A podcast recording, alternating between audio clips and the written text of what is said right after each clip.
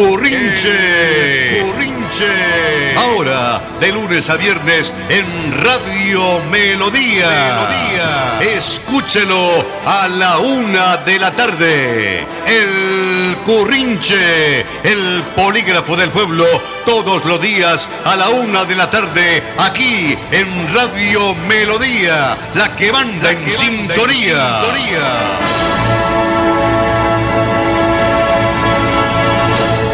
Hoy es el día en que laboralmente concluye para nosotros esta actividad que correspondió en el 2020 al mes de julio. Nunca más se volverá a repetir. Pero como estamos en tiempos de la pandemia y la misma circunstancia nos hace vivir momentos cruciales, hay que destacar estas fechas.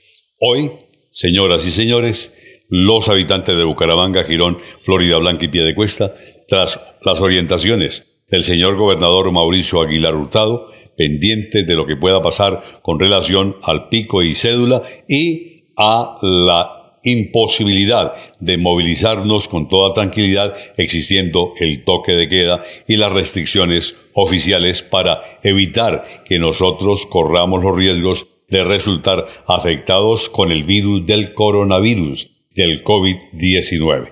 Eso por un lado. Por el otro lado, señoras y señores, que nosotros aquí estamos gracias a la técnica del ingeniero en emisión Andrés Felipe Ramírez León. Es nuestro ingeniero editor y productor Arnulfo Otero Carreño. Les acompaña el comunicador 13.808.456 Pastor Vesga Ramírez. Aquí comienza el currinche. Somos el polígrafo del pueblo. Edificamos ciudadanía para construir ciudad. Y en ese proceso, señoras y señores, amables oyentes, todos en familia, les pido algo muy en especial. Escuchemos al doctor Álvaro Niño. Él es el médico de la pandemia.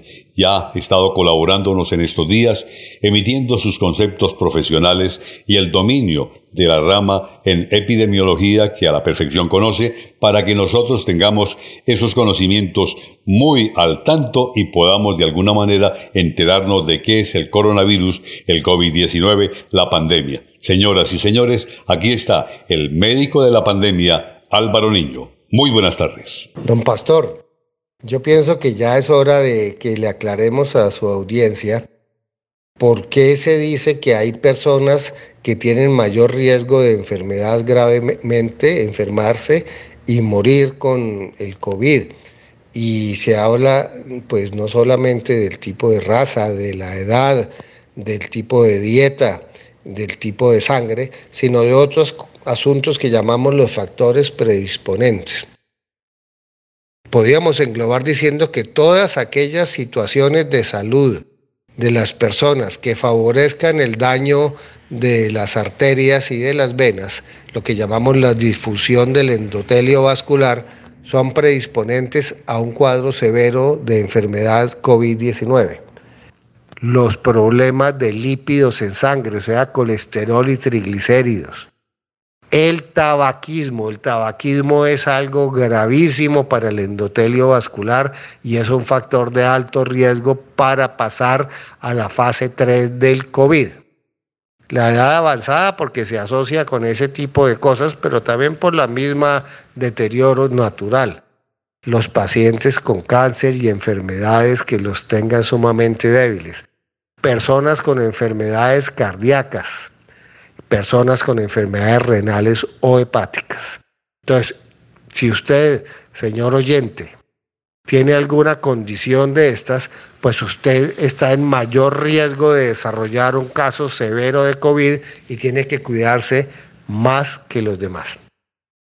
Entonces, cuando el virus entra, se genera, como ya vimos, el parasitismo a la célula, bloquea la entrada de otros virus, bloquea el funcionamiento normal de la célula, parasita todos los mecanismos intracelulares para sintetizar sus propias partes que después se engloban en una vesícula de membrana, sea se le roba la piel, sale otra vez al espacio intercelular y parasita las células del lado, o si no, sale en forma de secreciones cuando tose, habla, ríe o estornuda y sale al aire cae en superficies y si usted dio la casualidad que estaba en el momento inadecuado, en el lugar inadecuado frente a la persona inadecuada, pues se contagió. O si usted puso las manos donde esa persona tosió, pues y se las llevó a la cara, pues se contagió. Así es como pasa.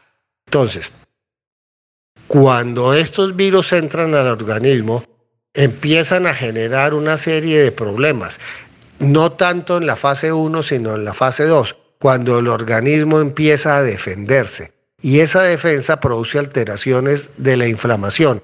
Y en este caso hay una hiperinflamación, o sea, la respuesta es exagerada para el peligro real que representa el virus. Y esta hiperinflamación produce una disfunción orgánica múltiple, especialmente por afectación del endotelio vascular, que como vimos está bastante desregulado en personas con diabetes, hipertensión, dilipidemia, tabaquismo, estrés, edad avanzada, cáncer, cardiopatía, nefropatía y hepatopatía.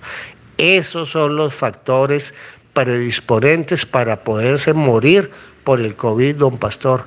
Entonces, divulgue esto para que aquellas personas que saben que tienen esa condición tengan muchísimo más precaución, pero no solo a ellos, sino sus familiares, porque ellos pueden estar guardados en la casa, pero si el nieto se va a visitar la novia y de pasada pasa por la bomba de gasolina, echarle gasolina a la moto y el bombero tiene y lo contagió, contagiaron al abuelito y eso sería muy triste.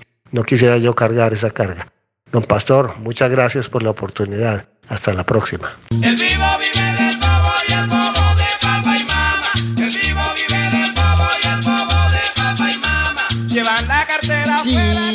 buenas, buenas, aquí Cotolino. Cantaplo un chinchilla para Currinche.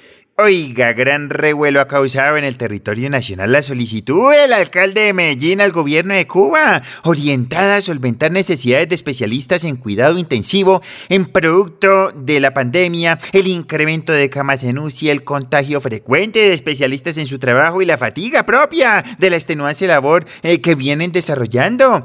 Mire, independientemente de las creencias políticas, la vida y la salud tienen un valor muy superior y no debemos dejarnos llevar por el fanatismo ideológico. Oiga, es importante el apoyo adecuado que podamos recibir en estos momentos críticos, sin mirar de dónde viniere, siempre y cuando este apoyo humano pues tenga las competencias y se dedique con exclusividad durante su temporalidad a prestar la labor encomendada. Mire, la realidad es que no estábamos preparados para esta avalancha de demanda de servicios en un área tan especializada que requiere un conocimiento, oígame, científico, tecnológico profundo para lograr recuperar pacientes en estado crítico. Debo reconocer la fortaleza de la medicina cubana en la salud, más no tanto en la enfermedad, ¿no?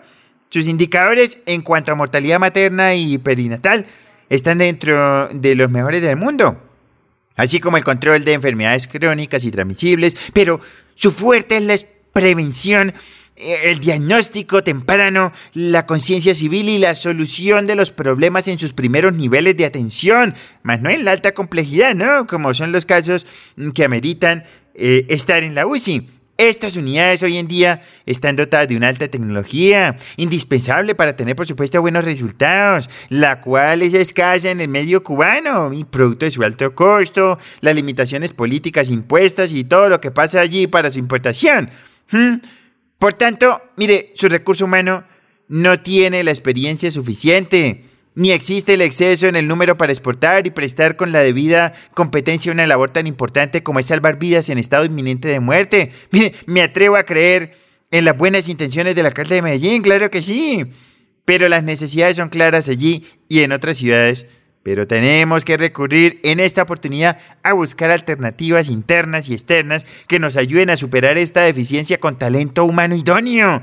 Debemos aplicar en los hospitales medidas extremas y políticas de guerra sanitaria trabajando con lo que podamos, capacitando personal en forma rápida y reorientando nuestros especialistas de áreas afines. No soñemos en el mejor imposible, hagamos lo mejor posible. Para todos, mi gratitud y deseos por un resto de día muy feliz. Yo, eh, huerca, Catalino, Chinchilla.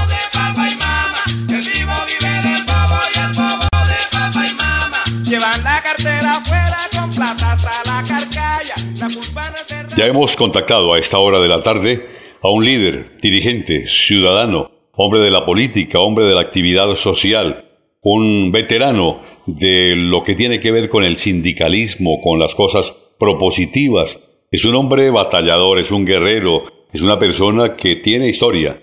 Y está justamente don Carmelo Guerrero, de quien les hablo, en compañía de Miguel Domínguez, otro veterano de esto de la actividad de los profesionales del volante, no solamente en el territorio oriental, sino en el resto de lo que es la geografía de nuestra querida Colombia. Ellos se dirigen a los senadores de la República y tienen como vocero a un expresidente Álvaro Uribe Vélez. Entonces le estamos dando la bienvenida a don Miguel Domínguez y a don Carmelo Guerrero para que por favor le indiquen a los oyentes de El Currinche, aquí en Radio Melodía, los fundamentos a través de los cuales ustedes se dirigen en este comunicado que envían con destino al Congreso y que ya la mayor parte de los colombianos han sido enterados porque a través del mismo se quiere encontrar la solución a los problemas, a las dificultades de estos hombres y mujeres de tan extraordinaria buena voluntad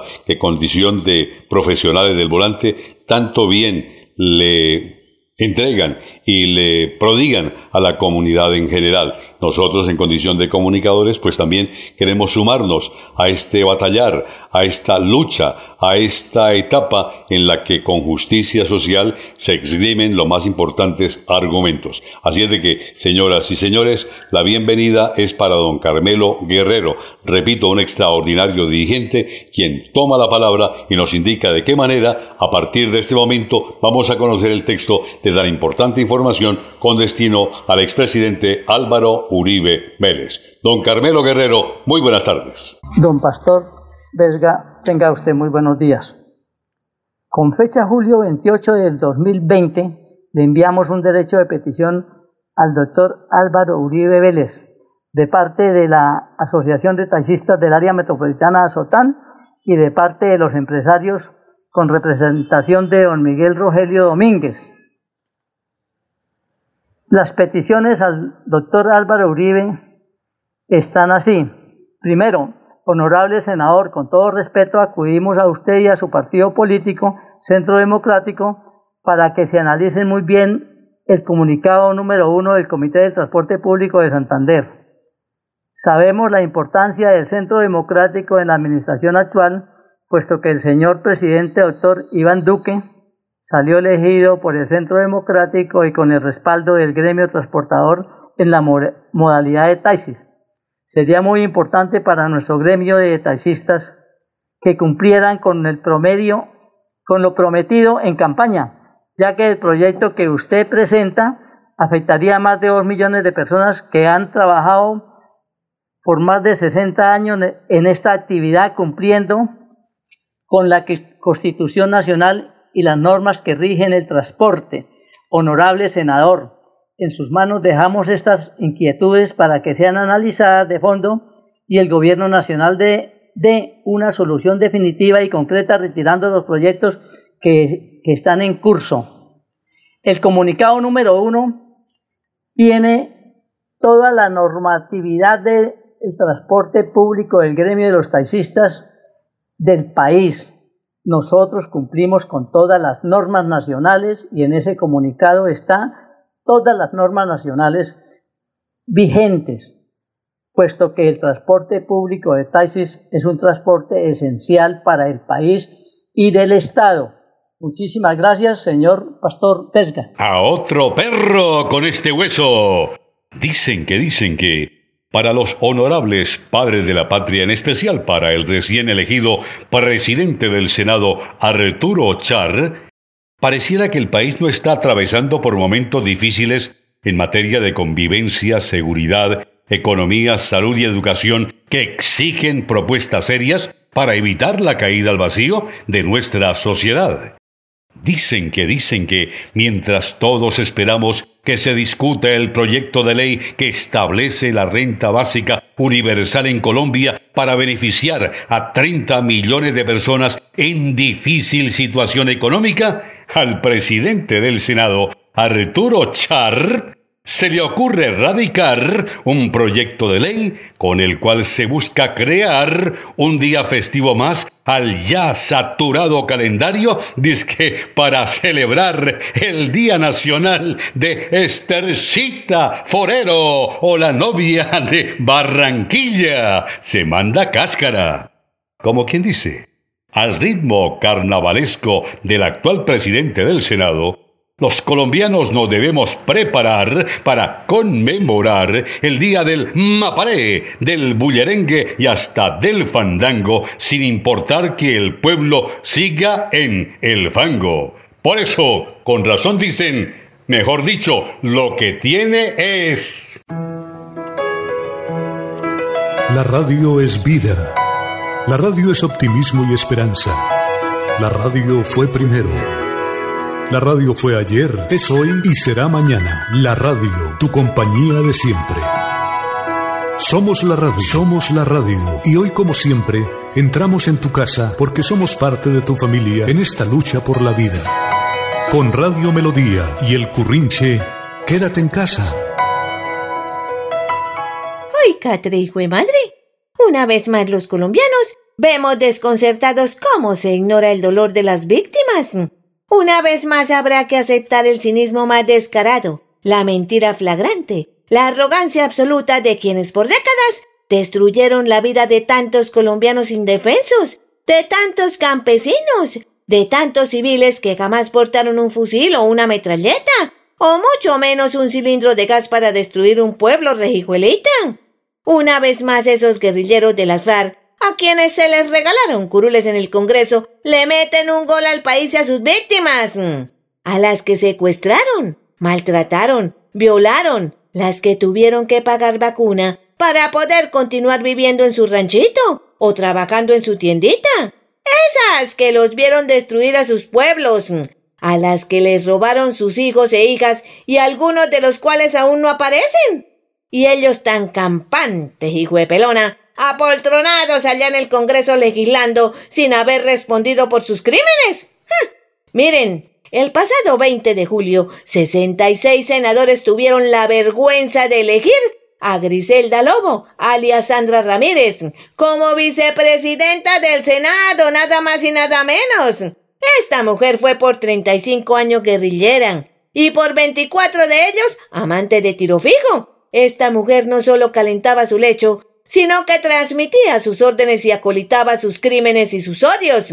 ¿Qué pensarán tantas mujeres, me pregunto, que en su niñez fueron secuestradas por órdenes de tiro fijo? ¿O sus secuaces? Cuando ven a esta mujer, a la tal Ramírez, como vicepresidenta del Senado. ¿Ah? Recordarán con profunda humillación cuando frente a ella eran obligadas a satisfacer a múltiples guerrilleros como esclavas sexuales? ¿Acaso Ramírez protestó estos crímenes contra sus iguales? ¿Acaso las defendió cuando las obligaban a abortar no una, sino repetidas veces? Esta elección rejijuelita no es un mensaje de reconciliación, menos es un hito para los autonombrados defensores de la paz, no señores, al contrario, es una bofetada contra la paz. Miren, los senadores de las FARC han cumplido con muy poco de los acuerdos de paz. No han pedido perdón por sus crímenes, ni siquiera los han reconocido, no señores. No han contado la verdad. Los colombianos aún esperamos urgentemente saber sobre los desaparecidos. ¿Dónde están sus cuerpos? ¿Dónde? Y si están vivos, ¿qué de ellos? Sí, señores, que digan. ¿Y qué de la reparación a las víctimas? Esa es otra cosita. Colombia entera espera sus respuestas. Las de usted, Sandra Ramírez, y las de los otros senadores de las FARC. Hm, esto es una bofetada a sus víctimas. Hoy vuelven a burlarse de Colombia con el patrocinio de quienes de una u otra manera siempre los han apoyado, han sido sus aliados en la sombra, como los exguerrilleros hay del M-19 y otros senadores que toda Colombia conoce por sus argucias, marañas y atrocidades. Mejor dicho, por hoy no les digo más, sino muchas gracias por escucharme, su merced. Chaito. Era nadie más ni nadie menos que Tulicurcia cuchipia astuta, una de las caricaturas con las que aquí en el Currinche de Radio Melodía complementamos nuestra actividad comunicacional los días lunes, martes, miércoles, jueves y viernes. Bien, en cuestión de instantes, después de que manifieste cuanto les voy a decir, vendrá para el cierre Santiago de la Cosa y Borbón. Otra caricatura que nos sirve para reforzar el planteamiento que en comunicación a diario nosotros estamos esbozando en este plan que tiene que ver con lo que será la conformación del batallón del millón de amigos de la comunicación, en ese trabajo muy dedicado que hemos venido desarrollando y que nosotros desde ya paulatinamente les hemos venido presentando como lo que será la co, co, co, tres veces co, comunidad, comunera, comunicando. Pero antes quiero decirles lo siguiente. Municipios como Florida Blanca y la villa de San Juan de los Caballeros de Girón atraviesan hoy por momentos difíciles. Vayamos a la municipalidad de Florida Blanca. Allí un senador, el senador Horacio José Serpa, tiene en este instante en ascuas a los habitantes de la municipalidad. ¿Por qué? Porque el señor alcalde Miguel Moreno le concedió la oportunidad de que le diera empleo a uno de sus seguidores en esa jurisdicción para que se desempeñara al frente de la conducción de los destinos de la Secretaría de Turismo. Pues bien, el señor Serpa, ni corto ni perezoso, se trajo una funcionaria desde Barranca Bermeja. Preguntamos, en nombre de los florideños, ¿por qué el señor Serpa, siendo que tiene ese cupo en este gobierno del doctor Miguel Moreno en Florida Blanca, no nombró para la Secretaría de Turismo a uno de los florideños? ¿Por qué tiene que traer gente del municipio de Barranca Bermeja? Y en el municipio de Girón, pues la situación es muy difícil. ¿Por qué? Porque allí se está viviendo eh, a plenitud las dificultades de una comunidad que rechaza lo del basurero en la zona de Chocoa. Señoras y señores, la producción del ingeniero en emisión, André Felipe Ramírez León, nuestro ingeniero productor y editor, Arnulfo Otero Carreño. Les acompañó el ciudadano 13.808.458, Pastor Vesga Ramírez. Por su atención, muchas gracias y por favor continúen con Radio Melodía, noche y día, primer lugar en sintonía.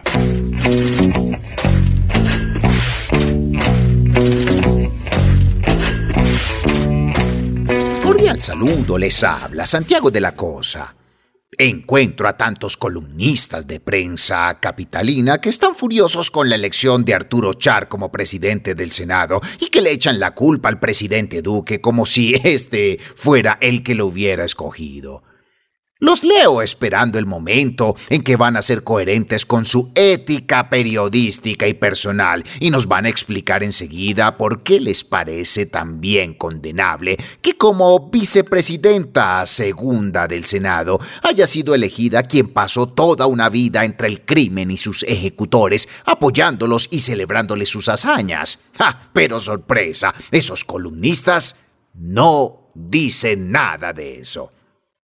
¿Les parece horrible que el costeño señalado de comprar votos sea el presidente del Congreso, pero no que la vicepresidenta sea partícipe, cómplice o lo que sea de asesinatos, secuestros, violaciones, extorsiones, abusos sexuales contra niños y niñas, reclutamientos forzosos, destrucción de pueblos, emboscadas, matanzas a diputados, entre otros crímenes? Ya como que se volvió común que a quien compra un voto pero no mata a nadie se le someta a lapidación pública, pero a quien mata y no tenga ni un voto se le pida amnistía, indulto y elevación automática a los puestos máximos del poder. Definitivamente, estamos hechos, hechos unas piltrafas. Hasta aquí por hoy mi pronunciamiento para todos ustedes periodistas solapados. Desde el Currinche, Santiago de la Cosa y Borbón. Feliz día.